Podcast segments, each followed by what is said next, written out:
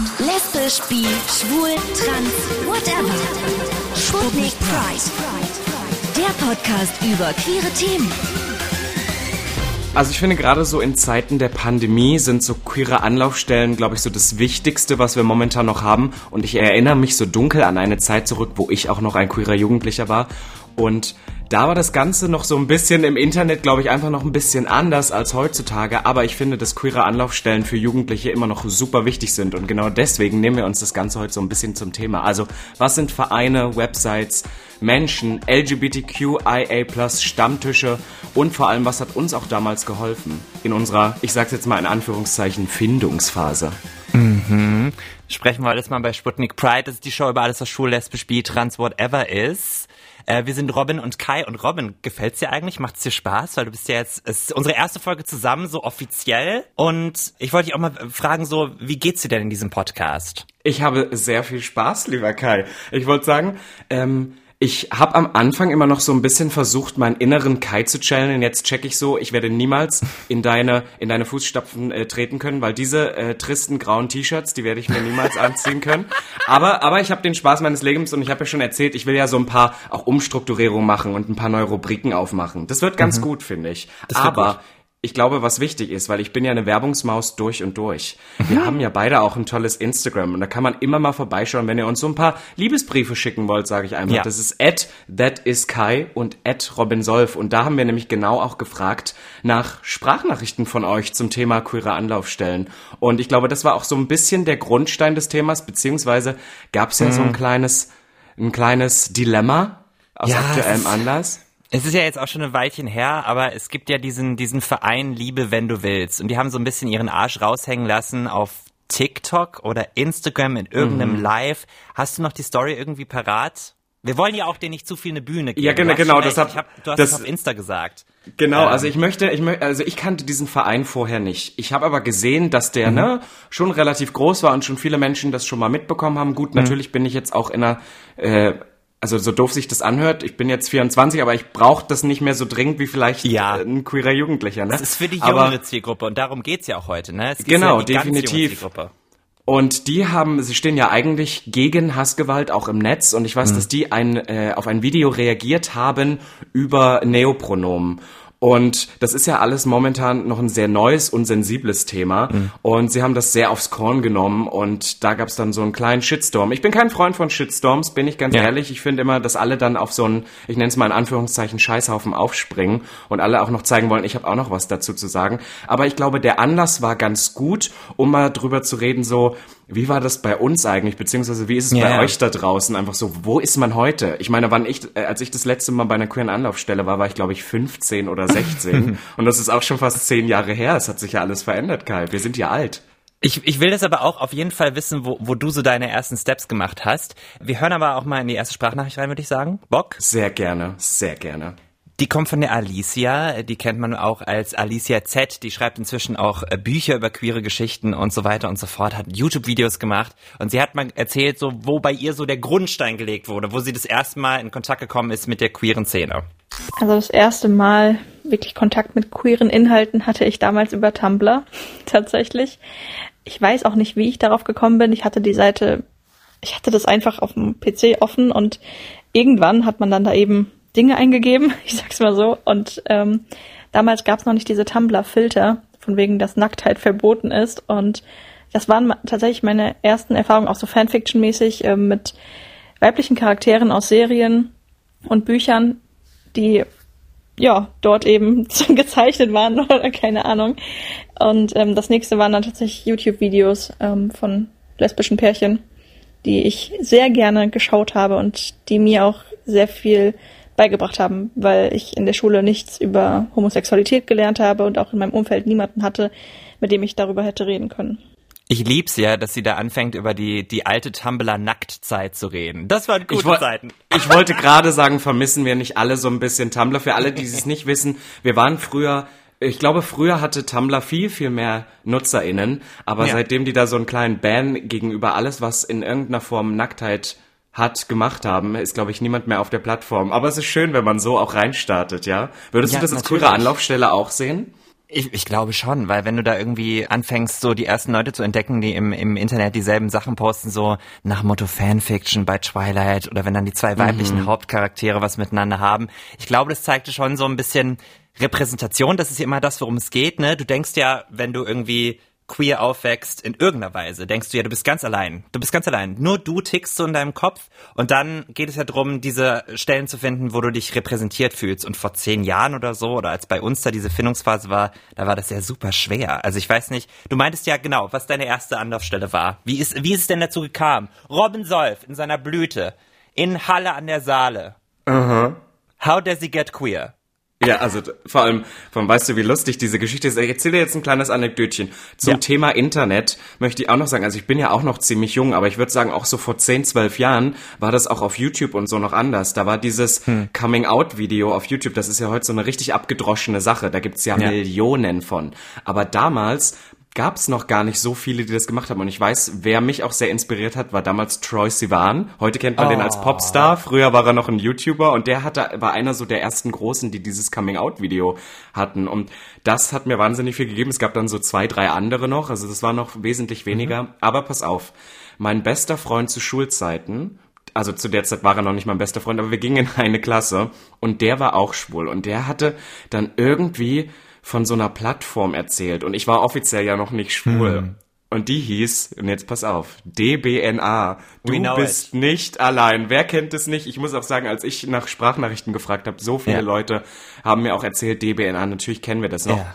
Und ich habe mich am Anfang ohne Profilbild mit so 15, 14 oder 15 hm. auf diese Plattform angemeldet, weil ich ja auch nicht wollte, dass mein, mein Schulkamerad halt sieht, nee, dass klar. ich da auch bin.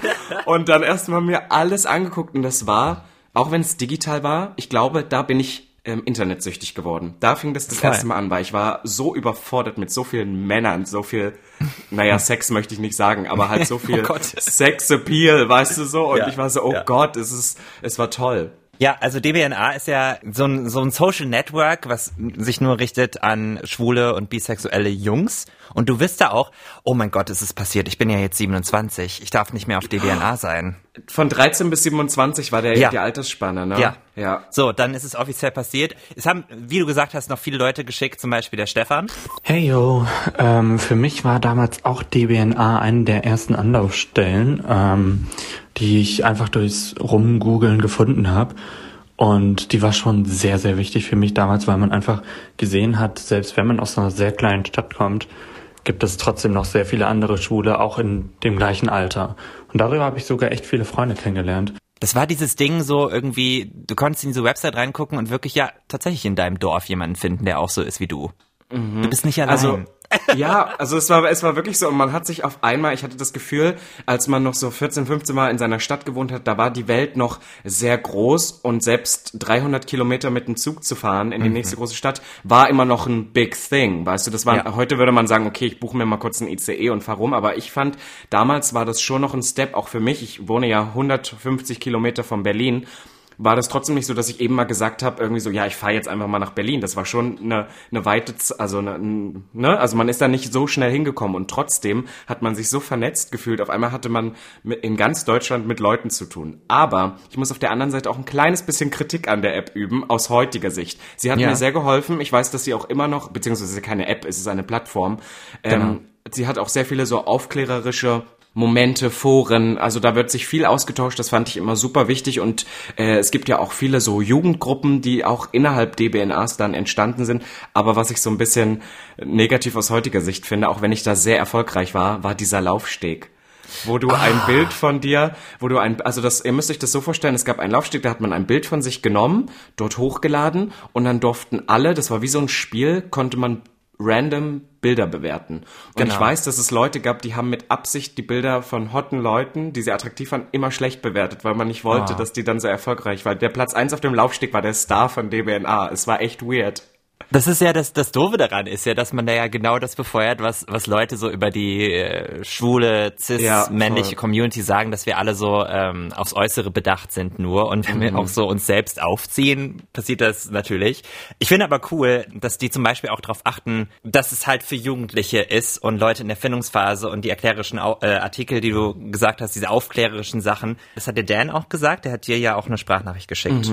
Auf jeden Fall DBNA. Die achten ja auch auf Jugendschutz und prüfen die Bilder und da habe ich mich eigentlich immer sehr sicher gefühlt. Ich meine, so mit 14 hat man jetzt noch nicht so viel Bock auf die ganzen Dickpics und so weiter. Deswegen war das auf jeden Fall eine sehr coole Plattform, ähm, wo ich viel gelernt habe und mich austauschen konnte. Also es ist wirklich nicht so Dick Pick Heaven, ne? Nein, also das, das ging, glaube ich, auch gar nicht so einfach. Also die waren da schon sehr hinterher. Und ich muss auch zu deren Verteidigung sagen, ich bin, ich bin, äh, ich wäre zwar noch im Altersbereich, aber ich bin schon seit Jahren nicht mehr auf dieser Plattform. Aber ich weiß, dass sie das mit diesem Laufsteg auch angepasst haben. Das gibt's so in dieser Form auch nicht mehr. Und ich finde es immer super wichtig, weil speaking of Shitstorm, weil das das Ja, ja, ja, ja. war, dass wir Leuten auch immer die Möglichkeit geben, umzudenken. Und ich möchte jetzt auch einer Plattform nicht den Shit für was geben, was sie vor zehn Jahren gemacht haben. Ich meine, Nee, dass sie checken, okay, das passt irgendwie eigentlich nicht zu dem Gesamtkonzept, wofür wir stehen, wir passen das in irgendeiner Form an. Ich weiß nicht, wie es momentan genau ist, aber es ist auf alle Fälle nicht mehr so wie damals, dass man sich davor sitzt und von eins bis zehn irgendwelche Bilder bewerten kann.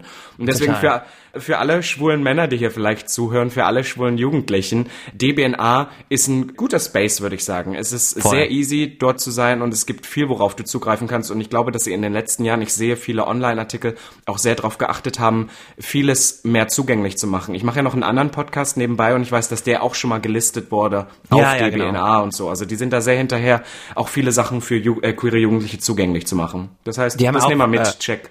Absolut. Die haben auch Sputnik Pride öfter mal unterstützt, also auch irgendwie Artikel gepostet, äh, sich auch Interviewschnipsel rausgezogen. Ich habe für die mal geschrieben eine Zeit lang für das Magazin tatsächlich. Ja, ja. Ähm, das war ganz toll. Also die haben mir da auch geholfen, irgendwie so journalistisch im Studium damals so ein paar Sachen zu machen. Mega gut. Ähm, aber es gibt ja auch so, so Sachen, die du live machen kannst. Also zum Beispiel, was man immer wieder hört, und die haben ja auch irgendwie Webserien produziert über, über schwule Beziehungen etc., über queere Sachen. Äh, das Anyway in Köln. Hast du damit auch schon mal Kontakt aufgenommen? Ich habe persönlich noch nicht so viel zu tun gehabt, weil es ist immer, ich sag's dir, wie es ist, Ost-West. Die Mauer ist vielleicht gefallen, aber es ist immer noch da. Nein, aber Köln ist ja nun nicht gerade gerade um die. Ecke, aber ich habe auch schon viel Gutes über das Anyway in Köln gehört. Und das für viele in Köln und Umgebung das eine sehr, sehr gute Anlaufstelle war und die da auch sehr, sehr hinterher sind, beziehungsweise ja auch immer wieder auch Events und vieles sponsern und Hm. auf Spenden auch angewiesen sind, ne? Deswegen. Ich bin auch schon mit denen tatsächlich, ich, ich hab, ich war nie Teil des Vereins oder so oder da viel, aber ich meine, dass ich einmal beim CSD mit der Laufgruppe mit bin. Und das war ganz, ganz schön, weil die so, die sind wirklich so eine Family. So eine Family, die auch wirklich dann deutschlandweit so relativ groß ist, was so einen queeren Verein betrifft. Was ich nochmal gemacht habe im, im Real Life war, äh, da bin ich äh, tatsächlich öfter hingegangen, auch in, in Magdeburg, weißt du, Magdeburg, an der Elbe. Schön. Stell's dir vor, Studienzeit und da gab's den, so einen queeren Stammtisch einfach jeden Mittwochabend und da ist man hin, weil es gab in Magdeburg sonst nicht viel. Wir hatten ja nichts damals. Äh, Außer Hoffnung. außer Hoffnung auf ein Auto in fünf Jahren. Nein, DDR-Witz. Sorry, Robin. Es betrifft dich ja auch gar nicht mehr.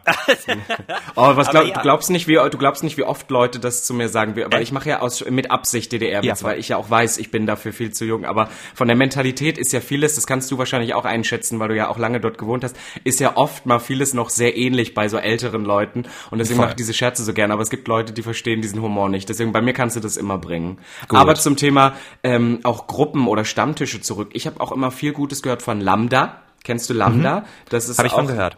ja, auch eine Organisation, die sich da sehr, sehr einsetzt, auch für queere Jugendliche und auch Anlaufstellen bietet, beziehungsweise glaube ich auch ähm, für viele im Berliner Raum. Also ich habe tatsächlich gestern eine Person getroffen, sage ich dir jetzt so, wie es ist. Und weil ich wusste, wir beide werden über das Thema reden, da habe ich Ja. natürlich auch einfach mal so nachgefragt.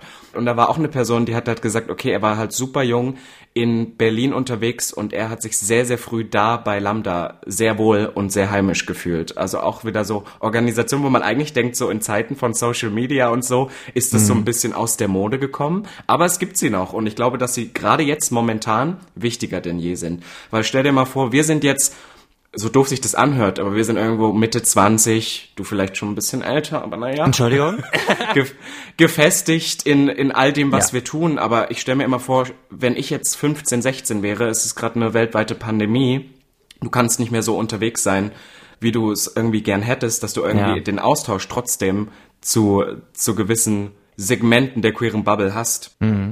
Wie geht's dir eigentlich so damit, dass du jetzt in der Position bist, dass du vielleicht für jemanden Vorbild bist? Oder, oder ich auch so ein bisschen, aber ich glaube, die Leute stoß, stoßen halt eher auf dich, so über Prince Charming zum Beispiel. Ich meine, klar, wir reden jetzt auch, das muss man ja dazu sagen, uns fällt das schon auf, dass wir jetzt viel über Homosexualität sprechen, weil wir auch so aus unserer eigenen Erfahrung nicht so viel über was anderes reden können. Wenn Definitiv. ihr was, wenn ihr was mitteilen wollt, ne, gerne äh, uns auf Instagram anschreiben mit irgendwie Geschichten, äh, wie es ist als Transperson halt so diesen ersten Kontakt zu finden, Leute zu sehen, die äh, die einem gleichgesinnt sind, so äh, gerne äh, schreiben. Aber wie ist es für dich, wenn du jetzt überlegst, Leute, die jetzt zehn Jahre jünger sind als du, die haben doch jetzt ganz andere Möglichkeiten. Die sehen Prince Charming, die sehen, die sehen dich, die sehen dich auch so dieses äh, Männlichkeitsbild brechen. Die sehen vielleicht andere ähm, Kandidatinnen bei Princess Charming, Prince Charming, dieses ganze Gender-Ding brechen. Du hattest es auch mit der Folge äh, mit Lou zum Beispiel, die ihr auch nachhören könnt hier, äh, ne? Das, äh, Sputnik Pride. Machen wir ne? kurz einen. Werbeblock. So. Genau, ja, wie geht's dir damit? Also es ist doch mega eigentlich. Auf der einen Seite finde ich es natürlich mega, weil ja auch einem irgendwie Aufmerksamkeit natürlich zuteil wird, äh, da möchte ich nicht rumlügen, ne? Die natürlich Ja. auch schön ist, aber so, aber ich, was ich immer komisch finde, ist, es kommt auch mit einer Verantwortung, beziehungsweise tut man ja auch, ich möchte, würde mich jetzt nicht als queerer Aktivist bezeichnen, aber natürlich tut man viel und vieles von dem, was ich tue, hat auch irgendwie einen aktivistischen Hintergrund. Äh, ich merke nur manchmal, dass manchmal ich viel größere Statements setze durch Sachen, die ich gar nicht bewusst tue. Also ich habe zum Beispiel bei Prince Charming mitbekommen, dass nur ich, ohne dass ich den Mund aufgemacht habe, in Looks, die ich mir jetzt nicht angezogen habe, weil ich ein Statement setzen wollte, sondern Ja. einfach, weil das mein Naturell ist. Du weißt ja in Session, wie ich nun rumlaufe. Voll. weil ich das einfach in dem Moment gefühlt habe, für viele Leute so ein großes Ding waren. Dass ich in, in Fernsehen, in Anführungszeichen, oder in so einer Show so rumlaufe. Und das fand ich tatsächlich viel krasser. Das gibt einem natürlich auch so ein bisschen Druck, aber ich finde es irgendwie auch schön, weil ich glaube, als ich noch so ein bisschen jünger war, hätte ich gerne so ein paar Leute gehabt, zu denen ich so aufschauen kann. Vor allem auch in Berlin. Ich hatte auch das Gefühl, so in Berlin, so queer die Stadt irgendwie auch sein mag, gab es trotzdem noch nicht so viele Leute, weil es gab diese ganze Techno-Szene, wenn du das vielleicht weißt, und die ist ja sehr speziell für sich, die ist jetzt nicht unbedingt so schreiend queer. Und das andere, das war immer so ein bisschen verborgen. Da sind viele Leute auch in die queer Nachtclubs sind hingegangen, aber man hat nicht so drüber geredet. Und ich finde, diese Mentalität hat sich in den letzten paar Jahren durch auch viel mehr Visibilität so geändert. Und das ist das Beste, was uns momentan passieren kann. Es ist richtig, richtig gut. Wir müssen noch zu Sprachnachrichten kommen, glaube ich. Ja, es hau haben mal mir noch raus. ein paar Leute was geschickt, nämlich der Hendrik zum Beispiel, und der hat eine Empfehlung für uns. Hey Robin, ich wollte nur sagen, dass ich früher irgendwie gar nicht so eine richtige Anlaufstelle hatte. Ich habe das irgendwie über Tinder geregelt und so meine ersten schwulen Kontakte geknüpft.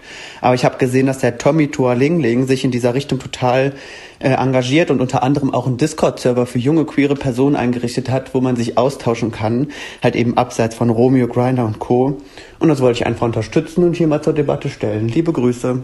Also erstmal der Tommy, finde ich super, der macht ja auch diese aufklärerischen Sketch-Comedy, ähm, YouTube-Videos über, über den, den ersten Schwultag, nennt er das immer. Stell dir vor, du wachst morgens auf und du bist schwul. So, es ist immer das, der gleiche Setup und er macht es auch wirklich so, weil es sein Herzensprojekt ist. Er verdient eigentlich mit der Videoproduktion von so anderen Kanälen sein Hauptgeld bei einer Produktionsfirma und er macht das nur für sich, nicht weil es un unglaublich viel Geld abwirft, sondern halt echt, weil es ihm am Herzen liegt.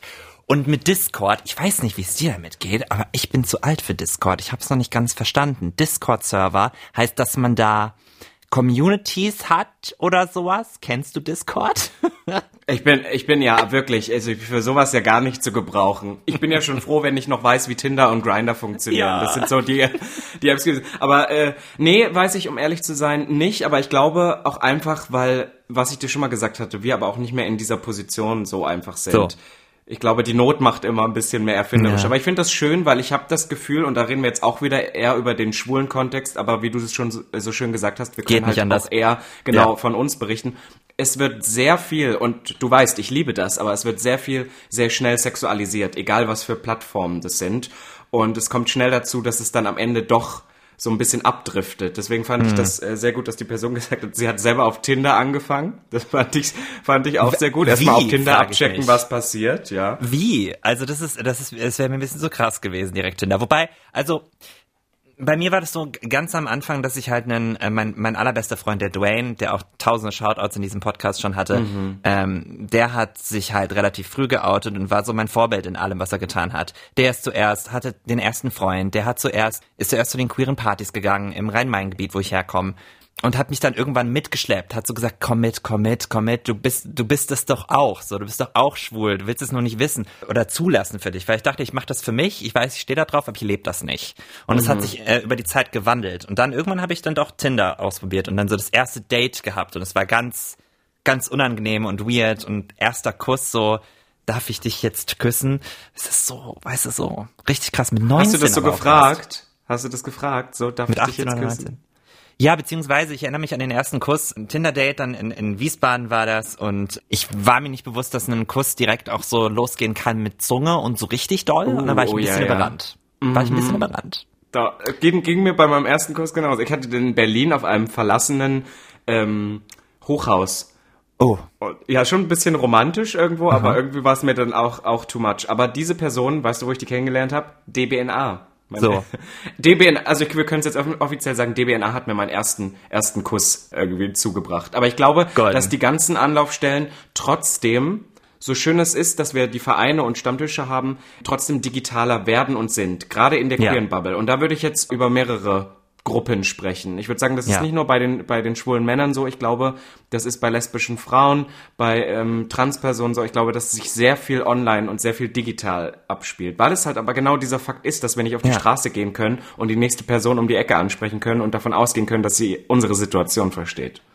Das können sich heterosexuelle Menschen nicht vorstellen. Nein, das merken wir ja immer wieder. Deswegen zweifeln sie ja. auch immer wieder, ob wir die Pride brauchen, weil sie sich einfach ja. nicht vorstellen können, wie wichtig das für uns ist. Ja, absolut. Wir haben noch eine Sprachnachricht von Jonas. Ich war früher viel auf DBNA unterwegs. Ich war auch auf den Seiten von bravo.de, insbesondere auf den Seiten von Dr. Sommer, weil die sich auch teilweise mit queeren Themen auseinandergesetzt haben. Ich glaube, damals wahrscheinlich noch mehr mit klassischen ja, LGBT-Themen und weniger vielleicht unbedingt mit queeren Themen. Aber ähm, das war auf jeden Fall auch so eine gewisse Anlaufstelle für mich. Ich finde aber auch, dass man vor zehn Jahren das noch gar nicht unbedingt so hatte, dass es überhaupt Anlaufstellen für queere Jugendliche gab. Also ich glaube, da war das Angebot einfach auch sehr begrenzt. Und da fing das gerade erst so an, dass überhaupt über ja, queere Themen ähm, online gesprochen wurde. Würdest du bei Dr. Sommer, also hättest du das gemacht? Ich habe gehört, da gibt's 500 Euro oder so, um sich da äh, voll frontal nackt äh, zu platzieren. Ah, also ich habe diese, ich habe die gesammelt, diese kleinen Heftchen, und ich habe natürlich die Dr. Sommer, also äh, bei wem war es nicht so, ja? ja, dass man da reingeschaut hat. Ich muss sagen, ich hätte es nicht gemacht, weil aus heutiger Sicht fand ich das wahnsinnig wenig Geld dafür, dass dein schrumpeliger, unerregierter Penis für den, für den Rest des Lebens in diesem Magazin äh, verödet. Yeah. Das finde ich wirklich nicht. Aber ich muss sagen, da gab es ja immer noch die andere Seite, die die meisten äh, nicht angeschaut haben. Und da waren ja wirklich so Frage-Antwort-Spielchen. Und die waren wirklich gut im sexuellen ja. Kontext. Ja, da war wirklich ja, aber ähm, was ich auch wichtig fand von dem, was der Jonas hier in der Sprachnachricht gesagt hat, ich habe das Gefühl, a natürlich, und das weißt du genauso wie ich, dass wir den Begriff queer natürlich noch gar nicht so lange benutzen, so als Umbrella-Term natürlich, aber ich finde, und das ist nämlich genauso auch mit den queeren Anlaufstellen, dass es inzwischen alles mehr zusammenwächst. Ich hatte das Gefühl, als ich noch bei meinem Outing war und in meiner Findungsphase war, war es sehr noch so, du bist schwul, du gehst zu schwulen Anlaufstellen. Und das ja, hat mit ja. lesbischen Frauen nichts zu tun, das hat mit Transpersonen nichts zu tun. Es ist rein schwul und ich finde es schön und auch total wichtig, dass das alles so ein bisschen mehr zusammenwächst, weil ich habe früher immer gedacht, und das hatte ich auch mit Lou besprochen, so zum Beispiel lesbische Frauen und schwule Männer haben ja nicht viel gemeinsam, weil ja, sie gehören beide in, in den meisten Fällen nicht demselben Geschlecht an und stehen auch nicht auf dasselbe Geschlecht. Was haben wir denn dann gemeinsam? Aber wir haben viel mehr gemeinsam, weil wir ja trotzdem ja, ja. diesen Weg durchmachen. Und ich glaube, gerade ja. bei Anlaufstellen geht es ja weniger drum, äh, worauf stehst du, sondern wie kommst du mit den Umständen um dich herum klar. Und ich glaube, es ist für super viele immer noch super wichtig, weil mein Outing bei meinen Eltern oder bei meiner Familie war recht entspannt. Aber was mhm. ist mit den Jugendlichen da draußen, die Familien haben, die das nicht unterstützen, weißt du? Ja, voll. Und dafür sollten wir da sein. Und ganz ehrlich, wir sind ja auch in diesem Podcast, also wenn man uns schreiben will, gerne jederzeit. Immer. Es gibt auch ab und zu Leute, die sich mal über äh, hier auf die pride.mdr.de E-Mail-Adresse verirren und, und, und irgendwie so wirklich grundlegende Sachen fragen, wo ich gar nicht mehr drüber nachdenke. Aber das ist voll gut, weil der Podcast soll ja auch so ein bisschen aufklärerisch da sein. Wir versuchen Voll. auch alle möglichen Facetten des LGBTIQ Plus Regenbogens abzudecken. Hoffentlich machen wir diese gleiche Folge vielleicht nochmal mit eher Richtung äh, Non-Binary, Richtung äh, Trans, dass wir da mal Ja, hingehen. also super gern. Vielleicht Die Sache ist, wir, wir fragen euch ja immer da draußen, aber es ist Ja. natürlich, gerade wenn man Stimme hört, seid ihr immer alle ein bisschen schüchtern, aber ich finde das auch super wichtig, weil wir sind ja auch in Positionen, wo wir irgendwie jeden Tag dazulernen wollen und ich kann mich einfach nicht in die Shoes of a trans person begeben, weil ich einfach Okay. keine Ahnung habe oder wie das So. war. Ja, period. Und es ist auch nicht unser Place, darüber zu sprechen, so. Deswegen einladen, einladen. Kommt auch noch, wir haben ganz viele schöne Folgen geplant. Es wird fantastisch.